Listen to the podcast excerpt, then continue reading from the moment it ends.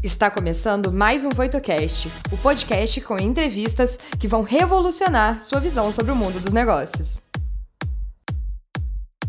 Eu sou André Bianchi, diretor internacional de negócios da Inglobal, Imersão Internacional de Negócios. E vou te acompanhar nessa websérie, conhecendo e aprendendo com convidados de peso sobre os desafios dos empreendedores no maior polo de tecnologia do mundo. Aqui você vai entender melhor sobre empreendedorismo e o mundo dos negócios nos Estados Unidos. Seja muito bem-vindo. Olá, sejam muito bem-vindos e bem-vindas. Eu sou a Bárbara, Head de Conteúdos e Inovações na Voito, e vou trazer os principais insights que vão ajudar você em sua jornada, complementando sua experiência. Nos encontramos no final do episódio. Até lá! Hoje, como eu disse, é um papo muito especial. Eu gostaria de chamar na tela aqui o Alex Dantas, ele que é CEO do Circuit Launch, e eu queria que ele se apresentasse de uma forma breve, falando um pouco do Circuit Launch para que a gente possa, na sequência, falar mais a respeito desse mundo de negócios, falar sobre o Vale do Silício e como ele tem visto essa transformação no setor de robótica, inteligência artificial, no setor de educação como um todo. Alex, obrigado mais uma vez. Saudade de você. Né? Já faz mais ou menos um ano que a gente não se vê. Bastante. Seja muito bem-vindo. Eu que agradeço o convite. Um, a, a Circuit Launch, a quando a gente começou a Circuit Launch, a gente começou como coworking space. Inicialmente era a, uma, a ideia era atrair e colocar junto uma comunidade de hardware. Para quem não é do mercado, talvez, uh, você vai saber que quando você constrói algo com software, você só precisa do seu computador e qualquer local.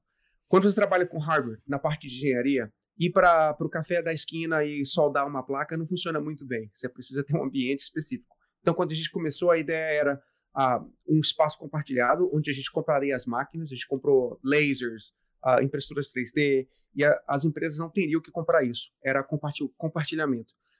No processo de construção dessa comunidade, muita gente chegava para a gente e perguntava como é que eu faço isso? Como é que eu e não aprendo a construir robô? Como é que eu aprendo a, a, a trabalhar com eletrônica ou com engenharia? Minha resposta sempre era: Uau, volta para a escola, vai estudar, né? Vai para a universidade estudar, porque eu acho que é lá que as pessoas aprendem. Essa pergunta ela se tornou com, ela, tão frequente que eventualmente eu descobri que a, a gente não, na maioria das pessoas que eram parte da comunidade, uma boa parte, na verdade, não tinham pra, ido para a escola. E se tinham ido para a escola, o que elas estavam trabalhando dentro da Circuit Launch não tinha nada a ver com o que elas aprenderam na escola. E aí foi que eu notei que a gente, na verdade, não estava no espaço de coworking, a gente estava no espaço de educação. E a partir de então, a pandemia acelerou esse processo, a gente começou o processo de migrar esse modelo de negócio para a área de educação. Hoje em dia, o, o que a gente está para finalizar, já está no nosso, nosso, quarto teste já da, do, da, área de educação, é um, um, um, projeto de educação. A ideia é você um, criar uma alternativa para um certificado de engenharia mecatrônica, o termo mecatrônico é famoso no Brasil, mas fora daqui não é. Então, para quem não sabe, mecânica eletrônica e, e elétrica. Um, e você poder ter uma alternativa viável para esse tipo de certificado, para que você realmente aprenda a fazer essas coisas sem você precisar ir para a universidade e para que você aprenda fazendo. Uma boa parte das pessoas que trabalham com robótica, não importa a universidade que você foi, é que você são poucas pessoas no seu curso que vão, vão ter acesso a projetos dentro da universidade. E aqueles que têm acesso ao projeto, quando acabam, aí não tem uma forma de você demonstrar como você fez. Então, o, todo o currículo da Circuit é baseado em projeto. Você não aprende teoria ah, primeiro, você aprende a fazer alguma coisa primeiro. O objetivo de construir algo é mais importante do que o conhecimento que você tem que adquirir antes. Então, não, um pouco de comparação é as universidades hoje o que elas fazem é elas te dão 4, 5 anos de conhecimento e tomara que você use esse conhecimento que você acabou de aprender Tomara que você continue nessa área que você acabou de aprender. E em um mundo onde você consegue ter acesso a quase tudo que você quer no seu telefone, onde você consegue aprender quase tudo que você quer num vídeo do YouTube, quatro ou cinco anos é muito tempo da sua vida. Então a ideia é que você aprenda a teoria só quando você precisar aprender teoria, não antes e esperar que você vai gostar daquilo. É criar um interesse antes de criar o conhecimento. Alex, eu quero falar muito é, com você porque muitas pessoas acham que criar uma startup, criar um negócio digital altamente escalável, dependendo da área, não que seja fácil, mas você abre um notebook em qualquer Starbucks da vida, começa a codar, começa a programar e pronto, você tem ali uma, um, um teste, um, uma versão beta para começar. Uhum. Mas quando uma pessoa pretende montar um robô, criar algum tipo de, de equipamento que possa transformar um setor, ele necessita muitas vezes, de um espaço físico que é o Circuit Lounge. Então, eu quero trazer essa pergunta para você, mas logo na sequência. Sabe por quê? Porque eu queria que vocês que estão acessando aqui agora o canal, deixem nos comentários suas dúvidas, perguntas, para que a gente possa interagindo, eh, trazer ainda mais riqueza, porque o Alex é um cara que tem uma vivência e experiência muito grande em vários setores. Eu acho que ele pode contribuir muito com uma sacada, com algum conteúdo para o seu negócio. Alex, antes de voltar para o Circuit Launch, o que, que levou você até o Circuit Launch? Quais experiências você teve? Teve alguma situação inusitada? Teve balé no meio? A parte militar dos Estados Unidos? Me fala um pouquinho mais a respeito de como você chegou até lá de uma forma bem breve, porque é muito legal, é muito interessante, além de inspiradora. Bom, entenda como, como quiser. Ah, eu, só, eu só tinha um sonho na vida, era ser engenheiro eletrônico, é só o que eu queria ser. Fui estudar numa escola técnica, a mecânica industrial em, em Goiânia. Uh, de lá eu saí, eu comecei a fazer parte de um grupo de dança e fui para a escola de direito, mudei para os Estados Unidos para fazer balé clássico. Depois disso, eu entrei para o exército americano, servi o exército americano quatro anos, na, como eu trabalhava dentro de um navio, na área para o exército mesmo, não para a marinha, mas trabalhava dentro de um navio na casa de máquinas. Servi o exército americano, quando saí de lá, montei várias empresas na área de software que não deram certo, algumas deram mais sucesso que outras até acabar na Circuit Launch. Como é que você vai conectar esses pontos aí é a, a questão. Mas acho que de forma aí, sim, eu era bailarino que virou uh, militar, que virou empreendedor da área de software e logo após na área de hardware. Eu, eu gosto de perguntar isso porque eu já conheço a tua história, Alex. Eu já, te visitei Várias vezes. Pelo, é. pelo menos umas 30 vezes. Eu, eu sei decora e salteado. Quem quiser, depois me procura nas redes sociais que eu conto na íntegra, na íntegra o próprio Alex. Mas para que as pessoas compreendam que a questão de ter um negócio, muitas vezes, ele não é uma linha reta.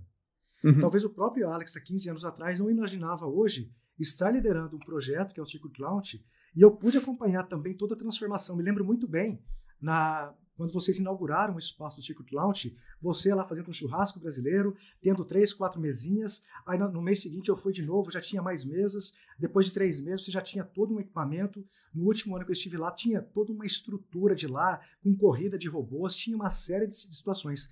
Então, como que uhum. você enxerga a questão de empreender nos Estados Unidos? Isso foi um fator é, que realmente fez a diferença para você ter esse olhar mais crítico hoje, essa ambição de negócio um pouco maior? Como que é empreender, ter negócios, especialmente aí no Vale?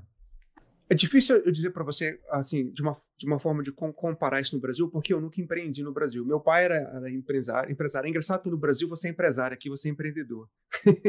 ah, esse, esse, conceito mudou, mas que meu pai era mais empresário do que empreendedor. Ah, porque o empresário ele é mais como gerente, né? o empreendedor ele quer criar algo e levar para um, um, patamar diferente. Ah, e, mas eu, eu mesmo nunca empreendi com nada, então eu não, te, não tive a experiência das dificuldades da qual eu escuto uh, no Brasil. E outra, eu não vim para cá para empreender, eu vim para cá para fazer uma coisa completamente diferente. O empreendimento, o meu, o meu aprendizado de empreendimento, ele veio de uma sucessão de, de fracassos na área de software, no qual eu aprendi que uh, o tempo que eu gastava para criar um, um projeto uh, pequeno é o mesmo tempo que você gasta para construir um projeto grande. Então, a, a, as facilidades que você tem onde eu estou, elas são imensamente maiores do que muitas partes do mundo. Uh, não só porque você tem muito acesso gratuito a muitas coisas, tem muita gente disposta a ajudar. É uma coisa bonita do Vale, é que muita gente disposta a ajudar. É muito fácil, por exemplo, uh, sem conhecer a pessoa, ligar pro, ou entrar em contato com o CEO da, de uma empresa grande e ele me responder. O que para mim isso é fantástico, porque como você tem esse caminho de muita gente que começou do zero, toda a gente tem uma memória muito boa do que é você quando você não tinha nada, ou quando você estava começando. Isso é uma coisa muito bacana, onde você tem um ecossistema, onde tem muita gente que cometeu erros e muita gente que conseguiu insistir nesses erros e eventualmente conseguir chegar a um certo patamar. E aquelas pessoas são extremamente generosas com as outras. Isso criou esse, esse, essa onda de, de, de generosidade entre as pessoas que, que estão aqui, que é muito bacana. Então, é, é, difícil, mas, de novo, eu, eu, me sinto um pouco privilegiado no sentido de que eu estou empreendendo num local que é mais fácil que outras pessoas. Abrir uma empresa é extremamente fácil. Ah, o que não muda é o fator humano, né? A cabeça dura, Sim. ela não amolece de forma fácil. Então, a estrutura é fácil. Empreender no sentido de realmente ir lá e fazer foi mais complicado. Mas uma, acho que uma das coisas que, assim, que eu aprendi, é, é, que fica talvez para quem está empreendendo, é o seguinte: se você vai empreender alguma coisa, pensa em fazer uma coisa grande. Você vai gastar o mesmo tempo.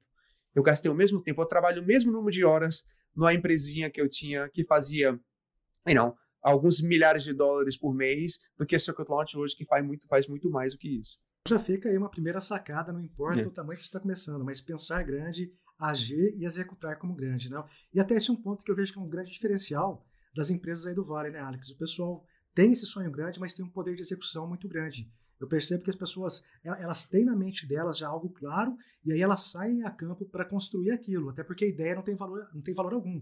O que tem é a execução e o resultado que você tem por meio da execução, correto, Alex? Correto. acho que a palavra que fica é a persistência. Eu acho que eu não, ainda não conhecia um povo tão resiliente uh, do que as pessoas do, do, Vale, por exemplo. Lembrando que as pessoas do Vale geralmente não são daqui. Elas vieram de outro local. Uma boa parte, se não a maioria, é imigrante. E eu acho que tem essa coisa do imigrante onde você faz. Isso é o inverso também. Se alguém migra para o Brasil, ele também tem essa mesma filosofia. Em que você tem essa noção que você não tem tempo para perder. Quando você não tem tempo para perder e tudo, todo minuto é valioso para você, a sua execução é, ela acontece de uma forma muito mais intensa, porque o seu fracasso acontece de forma mais intensa. Você tem que aprender com esse, com esse fracasso de forma mais rápida. Perfeito. Agora, pegando já um gancho para a questão do Circuit Launch como uma empresa que tem esse olhar para a educação, que vem cada vez mais, eu acho que em direção nesse sentido.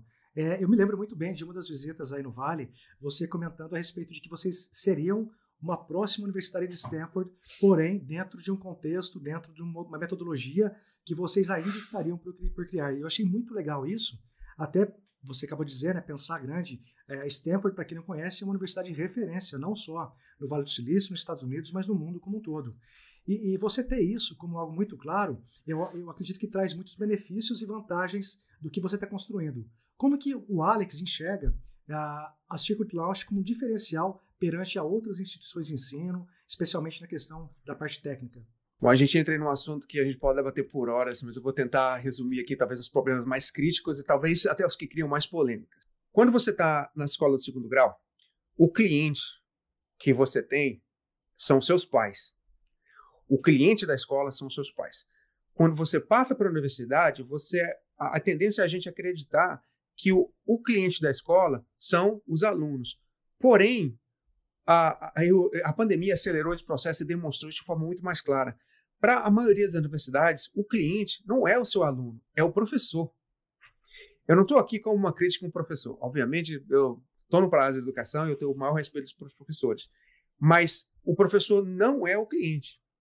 O aluno é o cliente. Quando você tem um sistema de ensino inteiramente dedicado ao professor e não ao cliente, você tem um, um, um problema que ele vai só cada vez ficar pior. Você vê, ah, você não vê esse problema assim de forma tão exacerbada nas escolas grandes como a Stanford né, ou Berkeley, porque eles têm muito dinheiro. Mas a escola como Stanford, mesmo se eles cometerem um erro atrás de erro, eles vão demorar 20, 30 anos para morrer, porque eles têm muita grana, têm muito recurso. Mas você viu, por exemplo, assim, na, na pandemia, uma boa parte das escolas menores fecharam que, que acontece quando o seu cliente é o professor e não o aluno? Você tem uma carga de labor ali que é muito cara. Harvard não vai diminuir a carga de professores deles. E, you know, tentando desmembrar esse assunto aqui em várias, em várias partes que talvez possam ser resumidas, a, a universidade ela não foi feita para criar emprego. A universidade inicialmente ela foi feita para pesquisa. A universidade foi criada para você avançar o conhecimento do, do mundo. Eventualmente, a, o mercado descobriu que eles poderiam contratar pessoas da universidade porque era um filtro melhor. Daí vieram as empresas começando a brigar por, por funcionários né, na área de software e você contratando gente de, de, de, Stanford, de MIT, de Berkeley e pagando uma fortuna por eles, até que eventualmente eles tiveram que contratar, contratar pessoas fora dessa, dessa, desse, desse âmbito, porque senão ia ficar muito caro, ia ficar inviável construir software.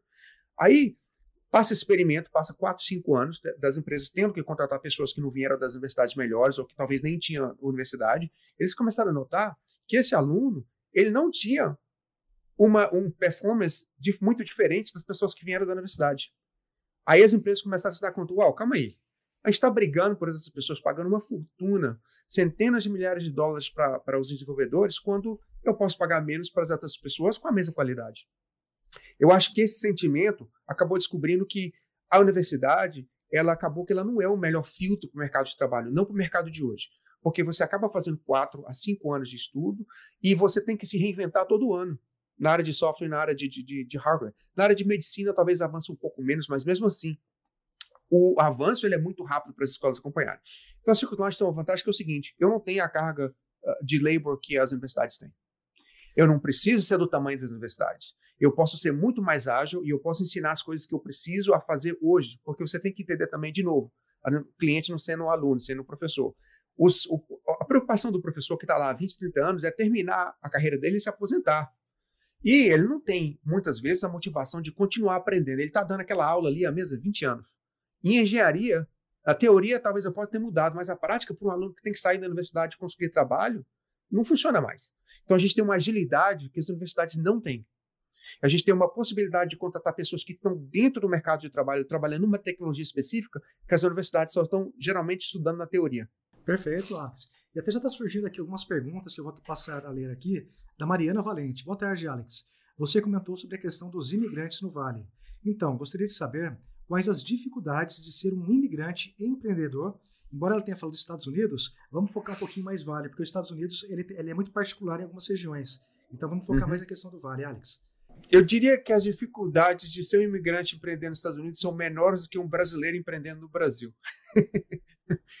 porque a quantidade de imigrante é grande, você tem um certo assim, as pedras já foram, o caminho já foram todos feitos para você. Abrir uma empresa você consegue fazer muito barato. Você vai encontrar muitas pessoas para que vai te ensinar a fazer. Obviamente assim, se você não fala a língua, eu acho que está aí o problema maior da dificuldade. Se você não consegue se expressar bem na língua, você vai ter uma dificuldade maior. Mas volto à minha afirmação, empreender aqui no Vale especificamente, mas nos Estados Unidos em geral, eu acho que é similar. No Vale, para software e para tech, é muito mais fácil, mas é mais fácil que ser brasileiro empreender no Brasil. Perfeito, Alex. E até saindo um pouquinho aqui da linha, mas trazendo um outro ponto, quando você foi montar o Circuit Launch, mais para o pessoal aqui do Brasil compreender o que muitas vezes não acontece, você não tinha o dinheiro para montar uma empresa. Então você é, descobriu um galpão, não me lembro quantos metros quadrados, lá 2, 3 mil metros quadrados, é muito grande lá, e aí você fez uma proposta para o dono do imóvel. Conta um pouco dessa particularidade para as pessoas compreenderem muitas vezes que o fato de você não ter uh, o recurso necessário, com, com bom networking ou com uma boa é, comunicação, você consegue vender o projeto, a ideia para que alguém compre e, obviamente, saia do zero para algo. Ou seja, você tira o campo da, da, da, da ideia, da ideação para a execução. Uhum. Eu fiz isso várias vezes algumas com mais sucesso do que outras, né? Ah, eu contei a história da casa que eu comprei em São Francisco sem ter o dinheiro para pagar a casa. Eu comprei um, um, duplex em São Francisco em 2008, no, no auge da crise, uh, por 800 mil dólares, mas sem, sem ter o dinheiro de pagar a primeira parcela do, do, do imóvel. E eu fiz isso porque naquela época, se você tivesse um pulso, eles te davam empréstimo. E eu, na internet, com 30 dias, eu vendi uma parte da casa na internet com um down payment e fica uma história para algum dia a gente uh, separar ela e, e, morder ela de uma forma mais, mais uh, compreensível. Mas acho que foi uma da, das vezes que, assim, um dos primeiros riscos maiores. Eu consegui vender uma parte da casa e já está no, no, cash flow positivo em 30 dias. Mas foi um risco grande, por exemplo, assim, eu não sei se eu faria isso hoje, com o conhecimento que eu tenho. A ignorância, né, muitas vezes é uma benção aí. E na, naquela época eu fiz isso. Na questão da Circuit Launch, uh, eu já sou um empreendedor, já tenho vários anos, né, errando. Então, assim, eu sei, você começa a aprender onde que está o valor, porque quando toda vez que você fazer uma proposta, a questão não é ah, se você tem dinheiro ou não, é se a proposta de valor que você tem para oferecer para a pessoa é realmente ah, factível, é uma coisa que realmente pode ser executável. Eu apresentei para ele, era um imóvel que estava vazio há muito tempo, e já estava pagando pelo imóvel da mesma forma, você tem que entender onde que está o valor para outra pessoa. É, toda vez que você vai fazer para quem está na, na, área de software, que você quer vender alguma coisa para alguém, lembra sempre dessas duas coisas. Você vai sempre acrescentar valor se você está fazendo aquela empresa ganhar mais dinheiro ou aquela empresa economizar dinheiro. São as duas coisas que são mais importantes. Toda vez que você pensa num produto que você vai vender, mandar para alguém, eu estou adicionando valor para essa empresa, fazendo ela economizar dinheiro ou ganhar mais dinheiro. Entendeu? Aí você vai apresentar para a empresa o que, que é que eu, Alex, possa fazer para realmente executar aquele, a, a, a fazer aquelas duas coisas levar, te leva a gerar mais dinheiro, economizar dinheiro. A questão do, uh, do meu sócio na circular foi a mesma coisa. O prédio estava parado, na verdade, ele que me aproximou para a gente fazer alguma coisa. Eu que não quis, porque eu estava com outro projeto na época. Eu falei, ah, não quero mexer com isso não. Ah, espaço vazio. quanto de trabalho que vai ser, se vai custar milhões de dólares para reformar esse espaço. Então, uh, lembra dessas coisas, mas foi no mesmo princípio, o valor que eu tinha para oferecer, que na verdade ele já viu antes do, de mim mesmo, porque eu alugava um espaço onde ele sabia, eu já conhecia o dono, e uh, ou economizar dinheiro. No caso ali dele, ele estava perdendo dinheiro de qualquer forma. Então, né, que não só ele ofereceu espaço, como ele investiu dinheiro. Para a, a, primeira, a primeira leva de dinheiro foi ele que investiu. Então, ele cedeu o espaço, investiu dinheiro. Pessoal, olha só então o que muitas vezes nós brasileiros aqui do Brasil é, não compreendemos como muitas vezes vender a nossa ideia, ou melhor, dourar a pílula. Olha só o que o Alex está falando. Se fosse uhum. do interesse dele, eu tenho certeza que ele conseguiria um investidor assim como havia conseguido no passado. Mas aqui ele trouxe é, a história de vida dele, as pessoas vão acompanhando e tudo mais, e ele se torna interessante. E aí, quando você se torna interessante para alguém, muitas vezes as pessoas passam a ter interesse em investir ou na sua carreira ou no seu negócio. Então, é importante a gente observar que o brasileiro, mais é, especificamente que quer empreender, ele tem que começar a compreender como que funciona a mecânica de tudo isso, porque não é bater na porta de alguém para pedir dinheiro, né, Alex? Porque tem até uma pergunta aqui que fala a respeito sobre alguma dica de networking. E eu vejo que o brasileiro muitas vezes não sabe fazer um networking, Alex. Ele acha que trocar um cartão de visita e no dia seguinte tentar vender algo é um networking. O networking eu acho que é relacionamento. E o Vale, uma das riquezas que eu compreendo no Vale do Silício é a questão do networking. Você podia trazer alguma situação, algum case ou alguma, alguma sacada em relação ao networking aí do Vale do Silício? Você tem que entender onde que está o valor para o investidor. Uma coisa do seu ponto de vista de empreendimento, ok, você não está pedindo um favor para o investidor. Isso é importante, porque toda vez que você aproxima isso de uma forma que está pedindo um favor, você está em desvantagem. E não é isso que você está fazendo. Você está apresentando uma oportunidade para o investidor para que vocês possam fazer dinheiro juntos. Lembra disso. Porque toda vez que você tratar com o investidor, que está tratando com você como ele está te fazendo um favor, corre dessa pessoa. Corre, não importa o tanto de dinheiro que essa pessoa vai te dar o, o investidor, principalmente profissional, ele vai estar tá lá para você, para que vocês dois cresçam e para que vocês dois façam dinheiro. Agora, você tem que entender como aproximar esses, esses investidores. Nos Estados Unidos tem vários níveis de investidores. Você tem aquela pessoa individual que está fazendo, escrevendo cheques aí de 5 mil, mil dólares, que está na parte anjo, assim, que são investimentos menores. Você tem as pessoas que talvez, porque hoje assim, capital está tão disponível, que você tem as pessoas que assim, são indivíduos, ou dois, três, que juntam duas, três pessoas, fazem you know, fundos maiores de talvez um milhão, de 100 mil, 200 mil dólares. E você também tem os, os venture capital, que são as empresas que geralmente vão investir aí 2, 3 milhões de dólares para você. Essas empresas são muito mais formalizadas e elas requerem um tipo de, de que você tem, esteja apresentando um tipo de valor. Cada uma desses, dessas pessoas quer um tipo de valor diferente. O empreendedor individual, Aí que você tem que entender, o investidor individual, o, angel investor, ele está muitas vezes preocupado em como é que ele vai se dar bem com você. Será que a sua caracterização, que você é uma pessoa que eu vou poder me lidar bem? Eu acredito no mercado de trabalho de, que você está. É muito, muitas vezes não é nem a resposta da valuation, é, do, do, do, tanto que a sua empresa vale, está apostando em você, especificamente em você. Então, é um relacionamento muito mais pessoal. Então, quando você aproxima essa pessoa, você tem que entender you know, e, e, o valor que você está oferecendo para ela é diferente que você está atingindo. Então, para um venture capital. Então, você tem que modificar a sua, a sua comunicação para entender isso. Outra coisa que você tem que entender é o seguinte: qual a gente chama de tese de investimento. Qual que é a tese de investimento daquela pessoa?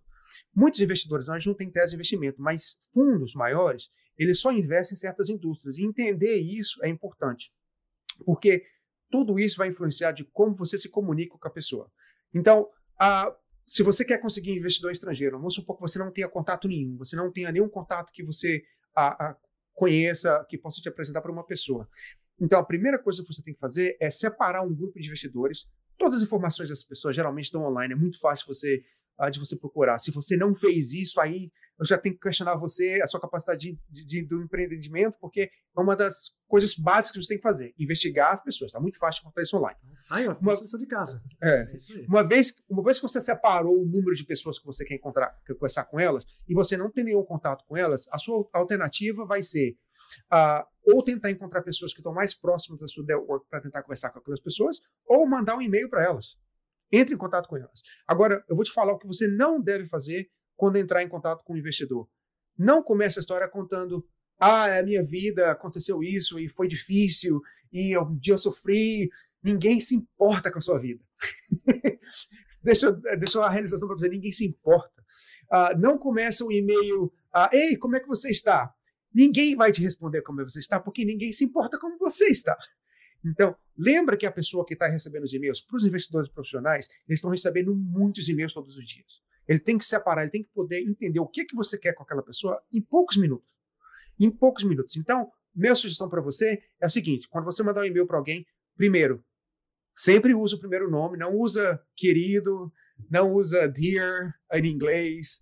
Uh, primeiro nome da pessoa, e já na primeira linha fala: eu criei isso, isso, isso, eu, meu não fala nem meu valor, mas eu consegui resolver esse problema e eu acho que a gente pode fazer isso. Preciso de, estou buscando investimento de tanto a por etc. De cara, seja, seja direto. Não se preocupe sem preocupar com as questões da, das, das, delicadezas, é principal. Obviamente, seja educado no e-mail. Ninguém está lá, te, ninguém vai estar, tá, de novo, ninguém está te fazendo favor. Mas faça isso direto. E no segundo parágrafo, o primeiro você vai colocar logo o que você está tentando resolver e o valor que você está crescendo. No segundo parágrafo, você fala o porquê que você é.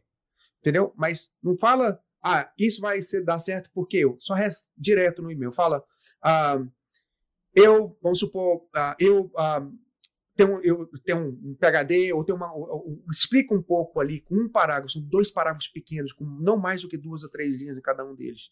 Gostaria de conversar com você a respeito de investimento.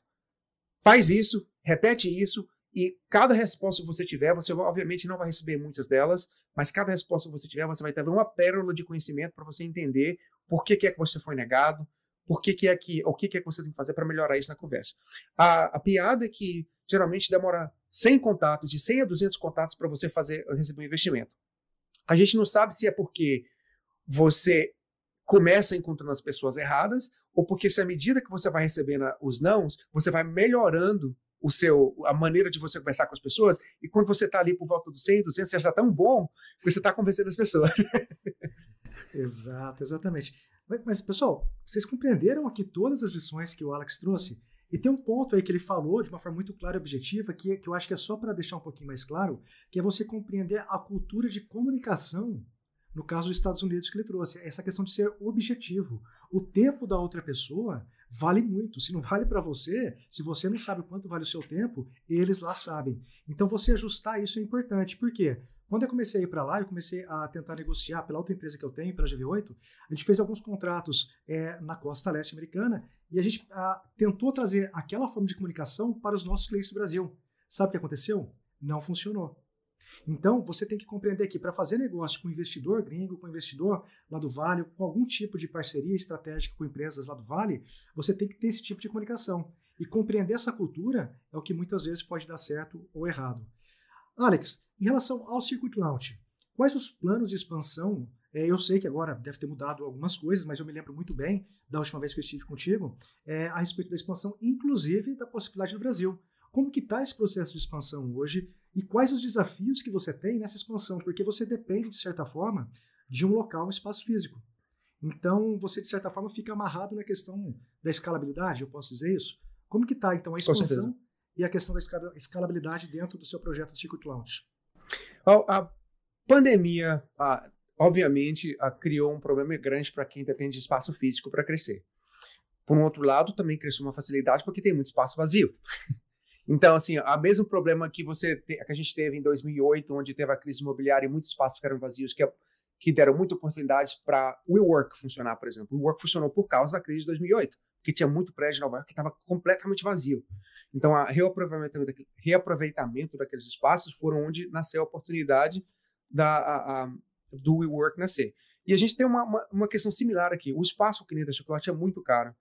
E você não poder acrescentar densidade no espaço ficou ah, complicado. Mas a gente agora está trabalhando um modelo um pouco diferente de escalabilidade, onde a gente ocupa, opera um espaço onde ele está vazio, que esse é o, o, plano de expansão. Ao invés de comprar ou alugar a, o espaço a gente mesmo, tem muitos locais nas áreas que a gente precisa que são locais que estão vazios. Para o dono daquele prédio é muito caro manter vazio.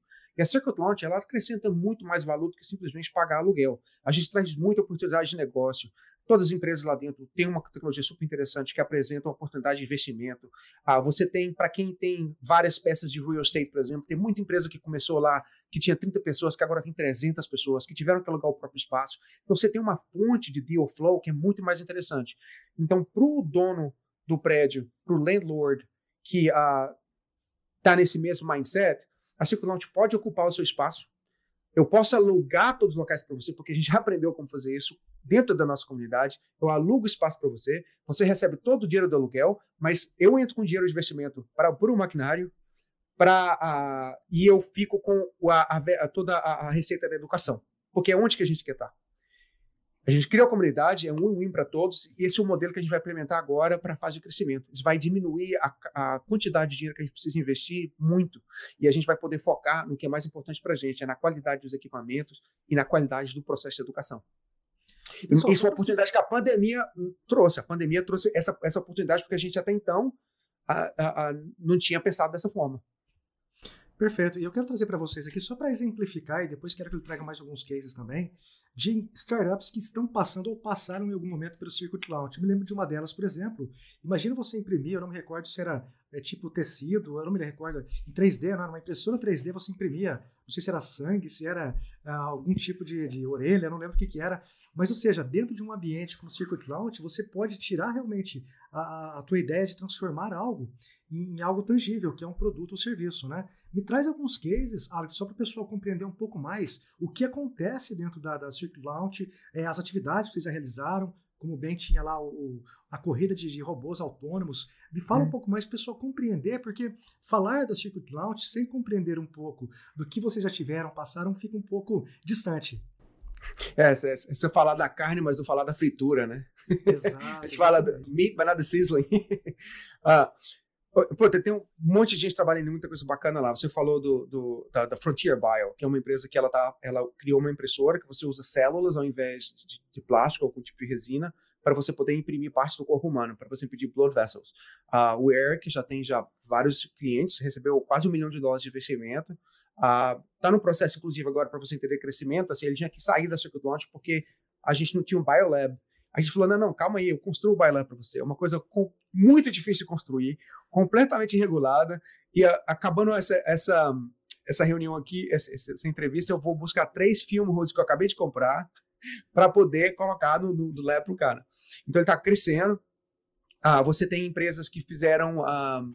Alex, posso te interromper? Nesse ah. caso em particular, eu me lembro, gente, era uma escrivaninha, era uma mesinha. É, ele estava fazendo a mesa dele. Né? Então, só para vocês contextualizarem, porque às vezes a pessoa acha que já é algo gigante, uma impressora 3D que sai. Não, não é, gente. É uma mesinha de escritório e eu me lembro muito bem dele ter lá os negócios, os, os ah, como é que chama? Não sei, os componentes químicos lá, que é. podiam, porque você falou que tinha o nível 1, 2, 3, dependendo da, da situação que ele estava desenvolvendo, Exatamente, era é. necessário mudar. Então, só para o pessoal compreender que, que, é, que é simples, mas não é simples. Né? É a estrutura que o Circuit Cloud oferece que proporcionava isso. Desculpe interromper. Ah, ok, isso acrescentar.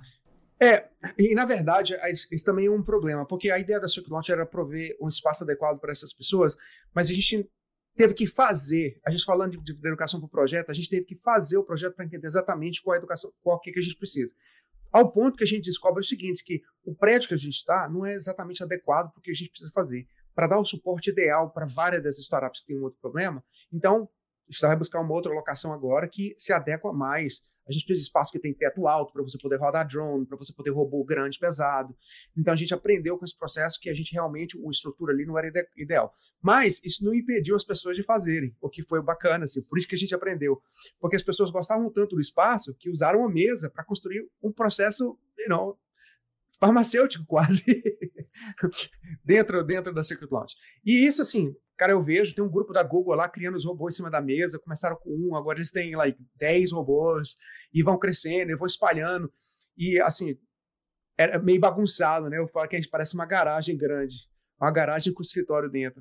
E está crescendo dessa forma, e a medida que foi crescendo, a gente foi aprendendo. Tem a, o Eric que fez a, o toothbrush, que ela escova a sua boca inteira de uma vez só. Você lê, acho que você lembra dele. É, Tem pessoas trabalhando com várias outras tecnologias que ah, é difícil hoje eu poder acompanhar com todos. Na época eu conhecia todo mundo. Hoje, assim, geralmente eu encontro alguém lá dentro e falo assim: ah, quem é você? eu, não, eu sou membro aqui. Like, oh, que bacana. Não sabia. Não, perfeito. E só mais um último ponto também, que era a questão dos carros autônomos. Assisti umas corridas. Oh. Que, que, eu acho que é muito interessante, porque eu me lembro que no final né, das vezes que eu estava indo para lá, vocês já, o carro autônomo já estava sendo mais eficiente que alguém dirigindo ele no controle remoto. Tinha alguma coisa assim, não tinha? Ou seja, tinha, o grau de eficiência estava decolando. É, quando é, a gente faz, tem uma, uma competição que na verdade ela é feita pelo Chris Anderson, que é o, o, o ex-diretor da, da Wired Magazine.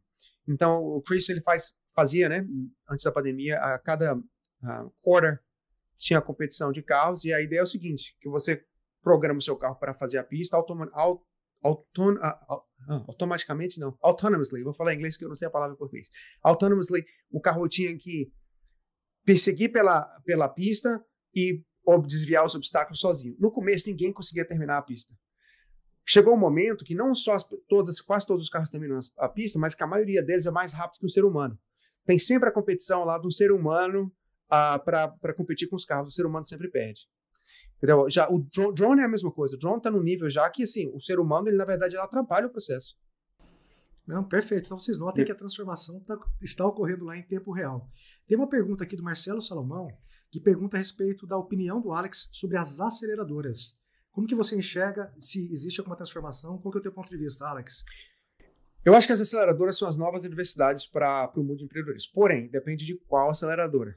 Como toda oportunidade, você surge muito golpe também. Eu diria que a maioria das aceleradoras são a perca de tempo e perca do seu dinheiro.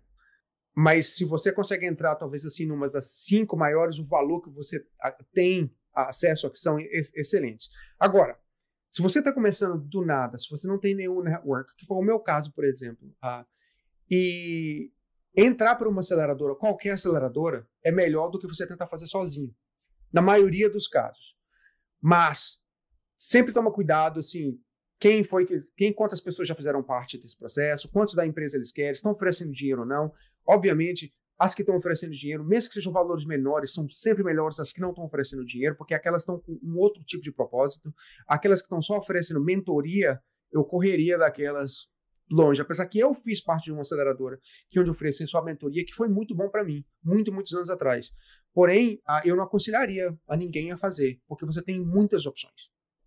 Perfeito. Só para contextualizar, pessoal, para quem não sabe o que é uma aceleradora, é como se fosse, a gente chama aqui no Brasil de incubadora. É um espaço que você tem ah, os empreendedores com as ideias, você tem dinheiro rodando e você tem mentores. Então é como se fosse um pequeno ecossistema que te ajuda a acelerar o projeto para verificar eventuais falhas ou ter algum tipo de conhecimento por meio de mentores.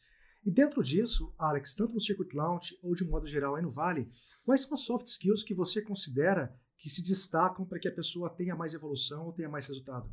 Trabalhar em time, uh, geralmente é a primeira assim que aparece, que vem sempre, sempre em, em questão. Eu, eu, eu tenho um pouco de, de discussão a respeito disso, porque eu, na verdade, não gosto de trabalhar em time.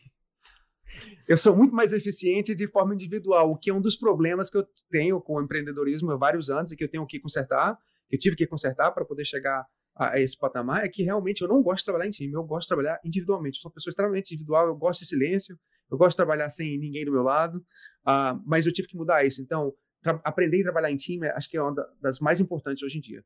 E, paradoxicamente, aprender a trabalhar sozinho. Porque você quer trabalhar em time, mas o time não pode, o time tem que depender de você. E para que o time possa contar com você, você tem que aprender a saber fazer as coisas sozinho. Você tem que aprender a você resolver seus próprios problemas, sem contar necessariamente com o time. Principalmente quando é uma startup. Porque quando você está numa uma startup que você tem duas, três, quatro pessoas, é que nem o time de Special Forces do Exército. Você, cada uma pessoa faz uma coisa diferente e a outra pessoa tem que confiar que você vai executar no processo que você está fazendo, porque senão o time inteiro morre. Startup é a mesma coisa. Então, nesse caso aí, a, o, o, que eu diria é que na escolha do seu time, que seria mais importante, eu vou falar three soft skills nessa conversa. É você aprender a trabalhar em time, aprender a trabalhar individualmente e aprender a selecionar as pessoas com quem você quer trabalhar. E aí tem cada um desses tópicos, tem todo um, um thread aí que a gente pode seguir. É uma, é uma conversa cada uma delas, mas na, no, no, seu crescimento como empreendedor, foca nesses três inicialmente. Uma vez que você focou nesses três, dependendo da posição que você está, se você está abrindo uma empresa como empreendedor, como CEO, aí você tem outras coisas. Como CEO, por exemplo, que eu acho que você deveria focar é você aprender a, a atrair talento, Acredita em mim, você não é um gênio de nada. CEO ele não é especialista praticamente de nada. Você tem que aprender essas três coisas. Demorou muito para entender isso. porque eu gosto de fazer coisa. Eu gosto de executar, eu gosto de cara tá trabalhando lá, sujando a roupa e fazendo esse tipo de coisa. Eu não gosto de ficar sentado na cadeira tentando fazer essas coisas, mas sou eu. Uh, CEO, você tem que aprender a atrair talento. É uma habilidade que você pode desenvolver e tem que desenvolver.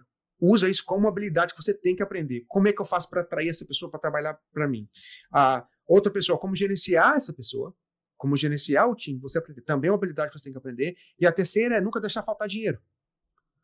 Ah, é o seu, a sua função como CEO nunca deixar faltar dinheiro na empresa.